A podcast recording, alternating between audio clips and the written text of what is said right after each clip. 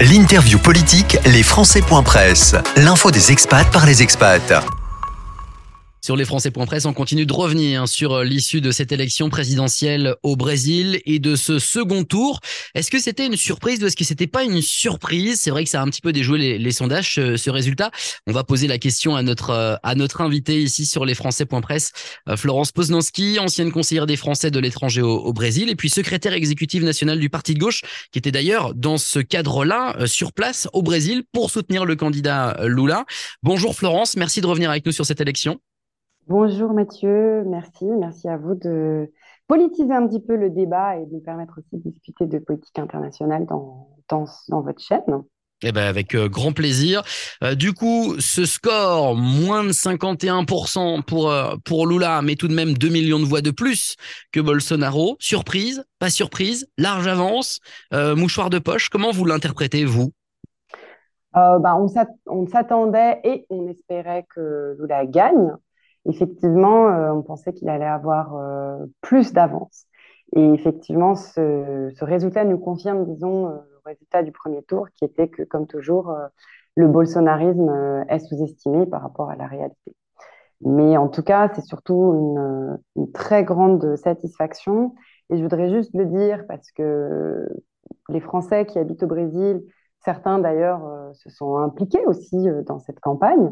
Mhm. Euh, et, pour les personnes, les Brésiliens et toutes les personnes qui vivent au Brésil, cette victoire, c'est un peu le rétablissement euh, d'une rupture démocratique qui a commencé il y a plus de sept ans, euh, juste après l'élection de, la deuxième élection de Dilma Rousseff, lorsqu'il y a eu les intimidations, sa destitution totalement illégitime, l'empêchement de participer aux élections pour Lula, la victoire de Bolsonaro. Donc ça a été beaucoup, beaucoup, beaucoup de, centimètres de semelles euh, sur les bitumes des villes, avec beaucoup de manifestations, beaucoup de mobilisations qui peuvent aujourd'hui en fait enfin avoir euh, une forme de gain de cause avec la victoire de Lula, même si on sait que c'est tout un nouveau, un nouveau, une nouvelle page qui se tourne, ce ne sera pas facile, mais cette victoire, elle représente aussi cela, la, la, la reconstitution démocratique de quelque chose qui s'était rompu il y, a, il y a plus de six ans. Alors, pardon de modérer votre euh, joie, on la comprend, hein, Florence Poznanski, mais euh, aujourd'hui, Lula revient au pouvoir. Euh, il n'a pas les coups des franches. des gouverneurs, de nombreux gouverneurs sont restés à droite, sont même bolsonaristes. les conditions d'accès au pouvoir sont pas les mêmes que qu'à l'époque. Il y a notamment effectivement le fait que dans les chambres et ces gouverneurs bolsonaristes sont encore là et peut-être plus là qu'avant. Il y a le fait que bah, il y a ces mobilisations qui critiquent les, les procès, enfin le passé judiciaire de, Lula. Il y a ces manifestations ou ces gens qui en appellent à l'armée. Alors c'est ces camionneurs également qui se sont mobilisés. Et puis euh, cette ambiguïté, Bolsonaro qui reconnaît à demi-mot sa, défaite, qui dit qu'il faut pas bloquer le pays, mais qui encourage les manifestations. Du coup, du coup elles sont plus nombreuses. Est-ce que c'est ça commence déjà pas avec une épine dans le pied? Euh, Ça sera pas un gouvernement facile, c'est certain. Après, je pense que euh, d'abord, il y a, quand même euh, la compréhension que les essors des gauches en Amérique latine ont certes repris, mais souvent des situations difficiles. Et donc, cette victoire politique au Brésil, c'est une grande, très bonne nouvelle pour l'Amérique latine de façon générale dans le rééquilibrage des équilibres politiques et surtout aussi au niveau mondial. C'est la preuve que l'extrême droite peut être battue de nouveau.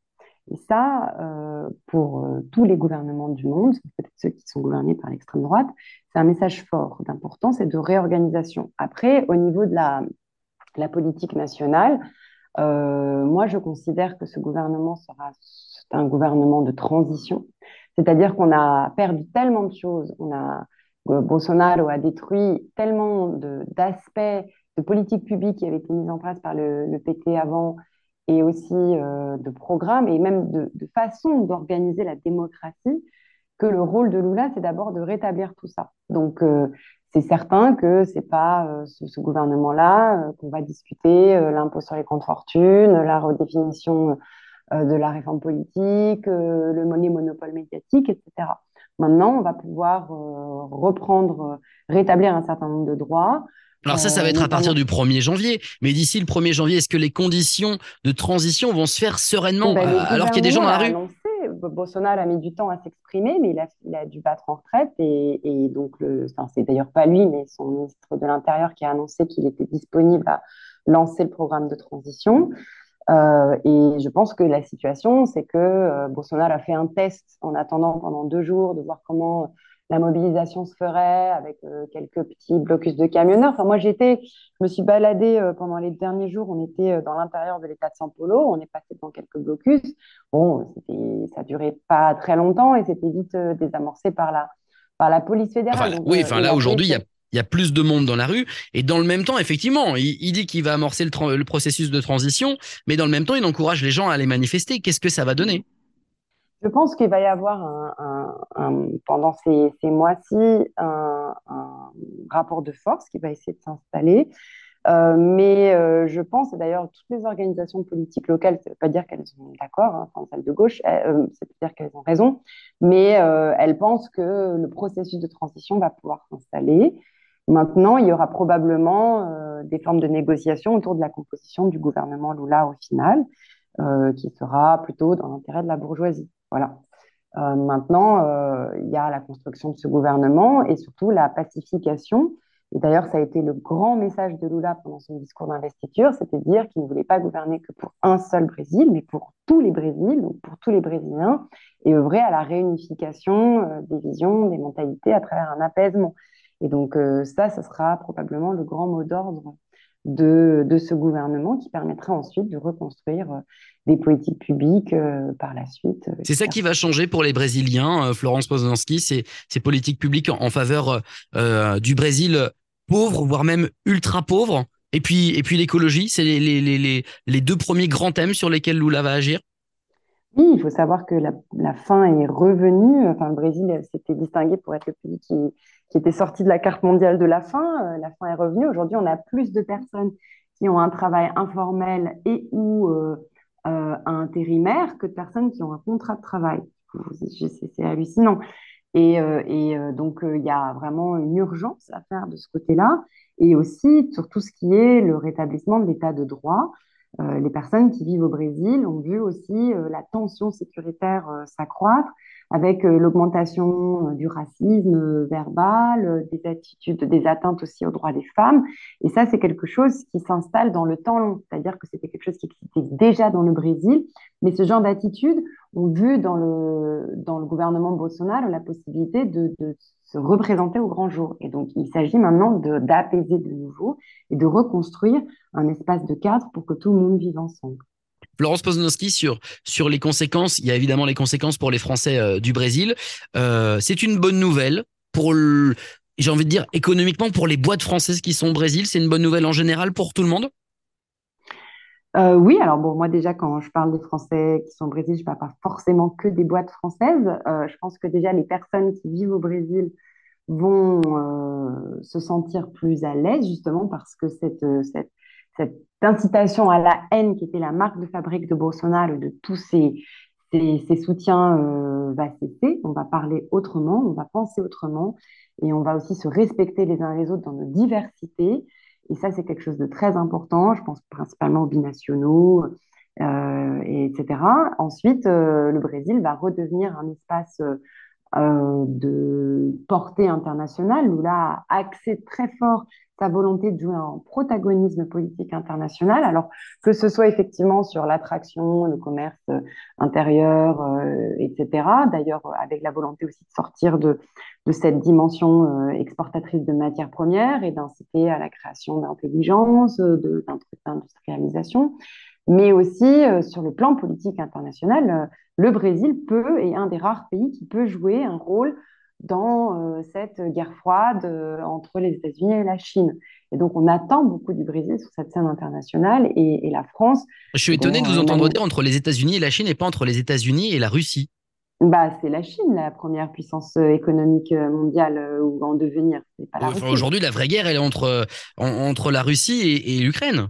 Oui, oui, oui. Mais là, je vous parle d'une guerre économique au temps long euh, qui va dicter euh, les 50 Pour vous, sur les relations internationales entre le Brésil et le reste du monde, c'est ça qui passe au premier plan? C'est pas justement cette relation Lula-Poutine où on sait que Lula n'est pas hostile à, à, Poutine et on sent qu'en ce moment, les relations entre les États-Unis et Moscou se tendent et même les relations entre Londres et, Russie, et la Russie se tendent? Oui, je, je, là, je, je, je, parle de ce que Lula s'est dit. D'ailleurs, euh, c'est exprimé auprès des délégations internationales juste après son allocution et donc, j'ai pu l'écouter euh, directement. Euh, et, lui, il se positionne dans cette dimension-là. Après, s'il pourra aussi contribuer à l'organisation et à l'apaisement à sortie de la guerre euh, entre l'Ukraine et la Russie, je l'espère. je ne pense pas qu'il fera des miracles non plus. Il fait partie de ceux comme peut-être Erdogan qui peut aller dire à, à Poutine Bon, Vladimir, maintenant c'est terminé, t'as perdu, arrête tes bêtises c'est possible, c'est possible. Euh, après, là, euh, il arrive, donc euh, ses intérêts politiques pour Lola, c'est avant tout la réstabilisation de, l'équilibre latino-américain.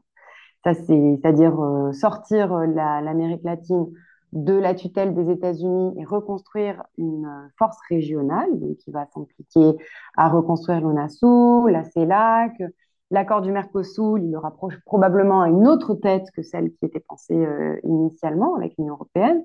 Donc ça, c'est sa priorité. La deuxième priorité, c'est de relancer aussi les, BRICS. Donc là, effectivement, vous voyez bien qu'il y a la R, euh, il n'y a pas que le R, il y a le B, le C. Euh, et donc, pour ça, c'est effectivement reconstruire l'équilibre géopolitique mondial.